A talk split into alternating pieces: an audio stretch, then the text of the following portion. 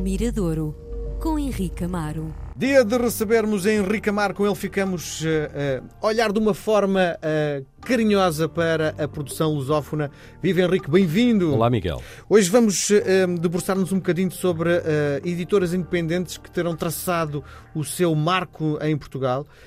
e quando lançaste este tema, antes de entrarmos no ar, aquilo que me lembrei de imediato foi a Marromanta, provavelmente foi a primeira e se calhar na altura mais importante, não é? Sim, sim, totalmente de acordo. Foi muito importante, portanto, nos anos 80, quando começa a aparecer então esta ideia da edição independente, quando começam a haver Nós meios, temos mais, mais atrás. Porquê a necessidade de fazer uma editora independente? Porque fundo, para as médias não dão espaço, é? Sim, não havia, não havia espaço para todos e a edição independente também sempre teve um lado, diria, romântico, uhum. seja nos livros, seja na produção de cinema, seja como tu sabes e tens conhecimento do que são as companhias de teatro, Sim. nem todas são, não temos de estar dependentes apenas das institucionais, não é? Sim. Então há sempre maneiras de há sempre alguém no meio que quer fazer hum, trabalhar com aquele encenador ou, ou trabalhar uma determinada peça e que, no fundo, tenta criar uma estrutura que viabilize essa sua ideia. Sim. Na música acontece o mesmo, portanto, começa a haver um fluxo tão grande de criadores e que não têm lugar, diria, nos mercados ditos institucionais ou mais comerciais, e então há sempre alguém que consegue criar uma estrutura que viabilize essas criações. É preciso muito dinheiro? Uh, hoje, se calhar, menos do que na altura, mas na altura era algo muito ambicioso, porque não era só a, era a gravação dos discos, era a produção, distribuição. era a distribuição, que era sempre o drama, era a distribuição. Sim. Hoje em dia tudo é um bocadinho mais fácil. Tu achas que os músicos também tinham aquela coisa de queremos ter independência total na criação? Eu acho que os músicos não pensavam muito nisso. O, o músico, eh, o músico, acima de tudo, quer chegar a muitas pessoas. Sim. Olha, eu há pouco tempo lidei com os Chutes e Pontapés. Os Chutes e Pontapés também é uma banda que surge em editoras ditas independentes, até aparecer a Polygram em 86 que assina contrato com eles e sai o Circo de Feras. E ao ouvir o Zé Pedro uh, falar sobre essa altura, o Zé Pedro dizia: todos os grupos, no caso dele, ele pensava assim, todos os grupos querem chegar ao máximo de pessoas possíveis uhum. e, e, querem ter o máximo de condições, Sim. as melhores condições para gravar discos. Uhum. E agora, quando isso não se proporciona, seja por eh, ineficácia de, de, das editoras, seja por perfil do próprio artista, que não tem Sim. perfil para isso, não faz uma música, sei lá, que seja se calhar apelativa do ponto de vista comercial, tem que arranjar maneiras de, de mostrar o trabalho. De mostrar o trabalho. Sim. E há sempre alguém que, eh, como te disse, há sempre um carola, e no caso, nos anos 80, apareceram não sei, lembro-me assim de três de cabeça, três. A Ama Romanta, com Sim. o João Peste, que foi extremamente importante. Dos Melerif Dada, aos Pop Del Arte, os Mão Morta, o Nuno Canavarro, o...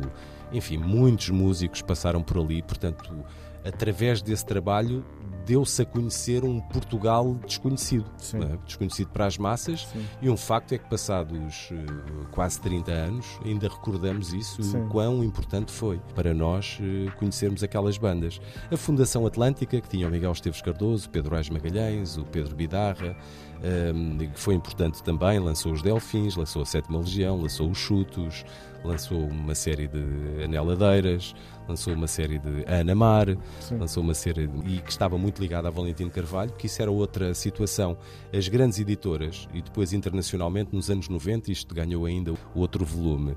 As grandes editoras tinham, olhavam para as editoras independentes quase como uma maternidade, como uma incubadora. Uhum. Um projeto que não sabia se tinha viabilidade comercial, ia primeiro para aquela, trabalhava sem pressão nessa chamada editora satélite e depois, caso é um bocado como as equipas B no sim, futebol, não é? Sim. Portanto, vai rodar para uma equipa mais pequena e depois, se realmente der nas vistas, se ganhar músculo, se ganhar maturidade, Vem. é absorvido pela equipa.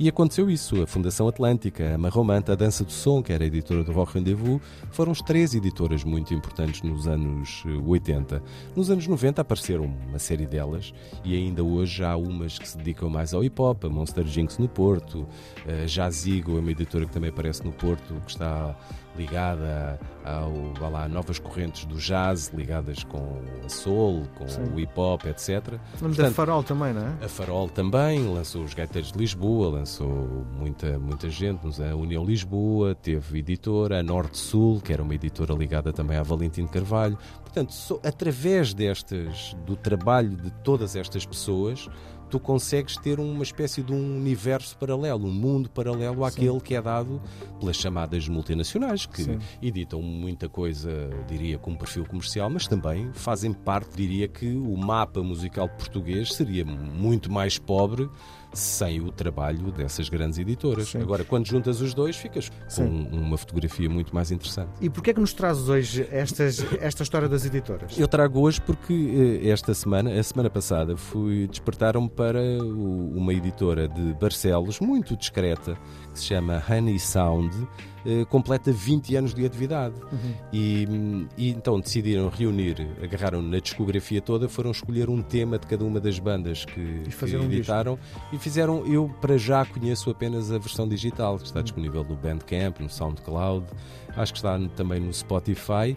Chama-se Annie Sound 20 ou 20, portanto, uhum. a referir-se aos 20 anos da editora. Eles editaram muitas, muitas referências com várias Só música doce?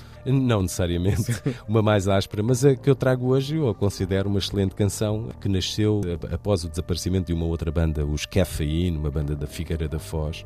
E então, depois, alguns elementos dos Cafeína fundaram os Electric Willow e foram uma das bandas que, ao longo destes 20 anos, foram também editados pela Annie Sound. Então, hoje no Miradouro, uma espécie de tributo ao trabalho que estas editoras, muitas vezes, tanto pode ser um polo que reúne várias pessoas, mas muitas vezes fica identificado com uma, não é? Sim. É aquela ideia que eu te estava a dizer. Há um Carola Sim. que se lembra Vamos de levar fazer. a sua ideia Sim. avante. E depois há um lado romântico, porque é verdade que as editoras, algumas independentes, crescem muito e já, e já são pequenos impérios.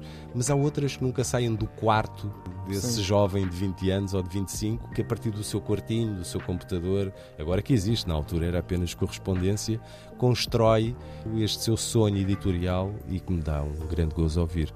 Portanto, em tributo e em homenagem a todos aqueles que fazem esse trabalho em Portugal e pelo mundo, aqui fica os Electric Willow no Mirador.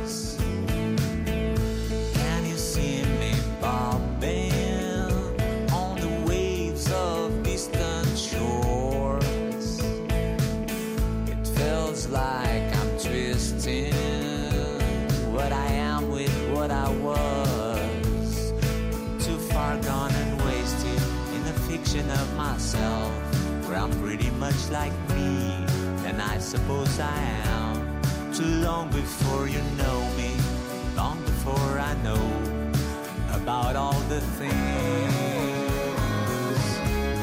that stand beyond control. Though you may find the love that you need, but no peace that you see.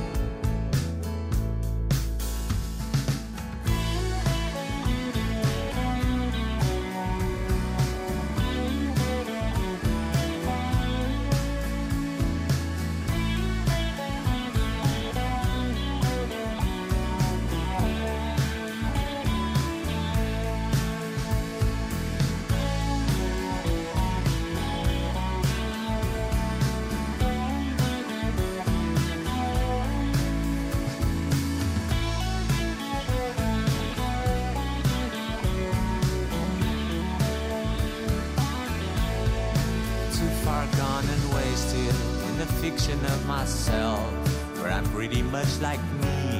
than I suppose I am. Too long before you know me, long before I know about all the things